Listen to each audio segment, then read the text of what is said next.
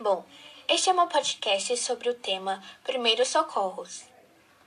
O que são primeiros socorros?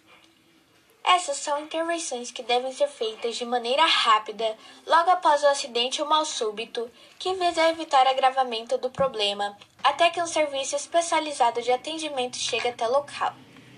Essas intervenções, pois podem evitar complicações e até mesmo evitar a morte de um indivíduo.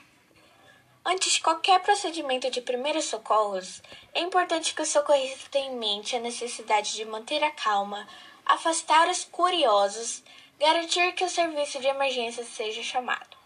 Os telefones úteis em caso de emergência são o SAMU 192, Corpo de Bombeiros 193, Disque Intoxicação 0800 722 6001, Defesa Civil 199 e Polícia Militar 190. É muito importante salientar que algumas pessoas não estão preparadas para realizar os primeiros socorros. E, portanto, o ideal é que deixe outra pessoa realizar os procedimentos adequados e auxiliar de outra maneira, como buscando socorro. Omissão de socorro. O que é? É a omissão de socorro é considerada crime em nosso país. Segundo o Decreto-Lei nº 2848 de 7 de dezembro de 1940, deixar de prestar assistência a uma pessoa em risco pode resultar em detenção ou multa. O que fazer em casos de queimaduras? Queimaduras são situações relativamente comuns ao nosso dia a dia. Elas são classificadas de acordo com o dano causado, em queimaduras de primeiro grau, queimadura de segundo grau e queimadura de terceiro grau. A queimadura de primeiro grau afeta apenas a epiderme, que é a camada mais externa da pele. Já a de segundo grau afeta a derme e a epiderme, enquanto a de terceiro grau atinge também o tecido abaixo da pele. Em caso de queimadura leve, é importante colocar a região queimada em água corrente. O primeiro passo em caso de queimadura é retirar a pessoa da região próxima à fonte de calor. Feito isso, deve-se avaliar a lesão se o dano for leve, recomenda-se lavar o local com água corrente ou colocar compressas de soro fisiológico para reduzir a temperatura do local. Caso apareçam bolhas, elas nunca devem ser furadas. Se ao avaliar a lesão, você perceber que o dano é grave, é fundamental procurar uma ajuda médica imediatamente. Outro ponto importante é nunca passar no local nenhuma substância caseira, nem mesmo medicamentos sem que sejam recomendados por um médico. E o que fazer em casos de intoxicações? Correm consequência ingestão, inalação ou contato com a pele de determinadas substâncias. Plantas tóxicas, alimentos contaminados, produtos de limpeza, remédios, sodas, inseticidas e formicidas são exemplos de produtos que podem causar intoxicações. As intoxicações podem ser identificadas por causar, por exemplo, irritação nos olhos, garganta e nariz, salivação abundante, vômito, diarreia, convulsões, queda de temperatura, asfixia, tontura e sonolência.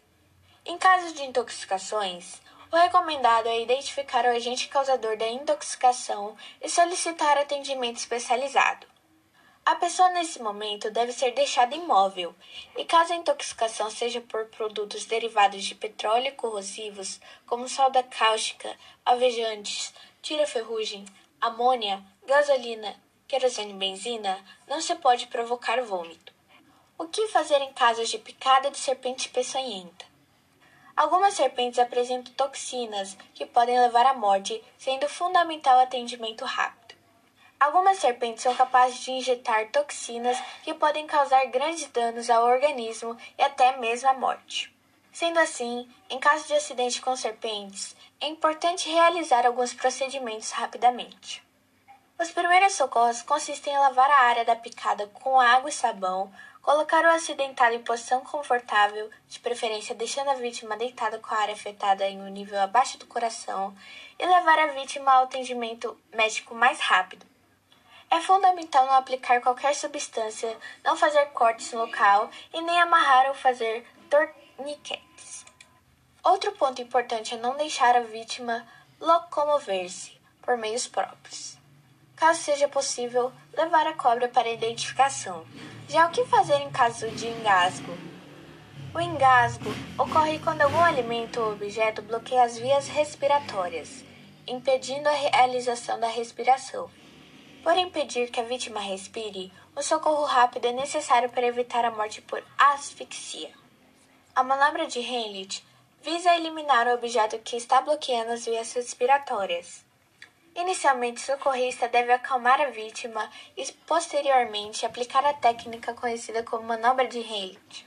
Nessa manobra, o socorrista posiciona-se logo atrás da vítima e coloca o braço ao redor do abdômen dela. Uma mão fica fechada sobre a boca do estômago e a outra mão é posicionada em cima da primeira e a comprime. Os movimentos de compressão deverão ser feitos para dentro e para cima, permitindo que o objeto que está bloqueando a via respiratória seja eliminado. Em bebês, deve-se colocar a criança com a barriga para baixo sobre o seu antebraço deixando a cabeça mais baixa que o corpo, e dar cinco pancadas utilizando o punho da mão. Vire a criança para cima apoiando sua cabeça e deixando-a mais baixa que o corpo e observe se ocorreu a saída do objeto. Caso o objeto não tenha saído, aplique cinco compressões rápidas no tórax entre a linha dos mamilos, utilizando os dois dedos maiores da mão. Se as manobras não funcionarem, pedir ajuda rapidamente e continuar tentando o procedimento. O que fazer em caso de fraturas? Dizemos que ocorreu uma fratura quando o osso perde sua continuidade. A fratura pode ser exposta quando a pele é rompida e pode-se ver o osso, e fechada quando a pele não se rompe. Em ambos os casos, é fundamental a ajuda médica profissional para que a recuperação do osso seja feita de maneira adequada. Em caso de fratura, deve-se imobilizar o local lesionado. O que fazer em caso de desmaio? O desmaio caracteriza-se como uma perda transitória de consciência e, diferentemente do que muitos pensam, geralmente não é uma situação em que é considerada uma ameaça à vida. O desmaio pode ser causado por diferentes causas, como, por exemplo, hipoglicemia, cansaço, fortes emoções, calor intenso, dores e mudanças súbitas de posição. Os maiores problemas decorrentes de desmaio estão no fato de que a queda pode levar ao desenvolvimento de lesões. Ao presenciar um desmaio, algumas medidas podem ser tomadas, como deitar a vítima, afrouxar suas roupas, garantirem que o ambiente fique arejado e elevar os membros inferiores. Caso a pessoa sinta a sensação de que irá desmaiar, essa pode ser orientada a se sentar e colocar a cabeça entre os joelhos ou então se deitar. O que fazer em caso de convulsão? As convulsões podem ser definidas como crises epiléticas, em que se observa o acometimento do sistema motor, geralmente desencadeando uma série de contrações musculares violentas, salivação, palidez, lábios azulados e perda da consciência. Em caso de convulsões, Algumas medidas são importantes, sendo a primeira delas tentar evitar que a vítima caia desamparadamente. Tente deitar a vítima e afastar de perto dela objetos que podem ser perigosos. Suas roupas devem ser afrouxadas e o rosto virado para o lado para evitar engasgos. Não se deve interferir nos movimentos, nem colocar objetos entre os dentes da vítima. Quando a convulsão passar, mantenha a vítima deitada até a recuperação da consciência. Caso a convulsão demore mais de 5 minutos, é essencial chamar o serviço de emergência. Os primeiros socorros, em muitas situações, são fundamentais para evitar a morte de uma pessoa. E lembre-se, telefones úteis em caso de emergência. SAMU 192, Corpo de Bombeiros 193, Disque Intoxicação 0800 722 6001.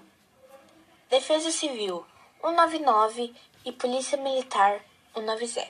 Bom, esse foi meu podcast sobre o tema Primeiros Socorros. Até mais!